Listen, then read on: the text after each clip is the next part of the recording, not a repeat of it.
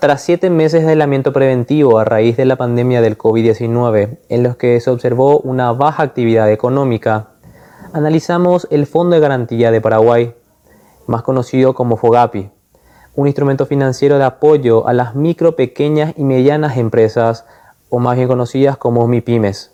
Los últimos datos revelan que se emitieron unas 16.700 garantías aproximadamente, llegando así a unos 93.400 trabajadores dentro de estas unidades económicas. La cantidad de crédito otorgado asciende a unos 2.5 billones de guaraníes, llegando así a unos 70% de ejecución del total del fondo. Al observar los datos por tamaño de empresa, se puede notar que las microempresas son las que tuvieron una mayor cantidad de número de garantías.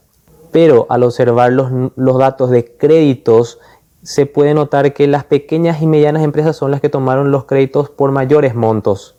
Al desglosar el dato por departamentos, las micros, pequeñas y medianas empresas se están encontrando principalmente en Capital, Central, Alto Paraná, Itapúa y Caguazú.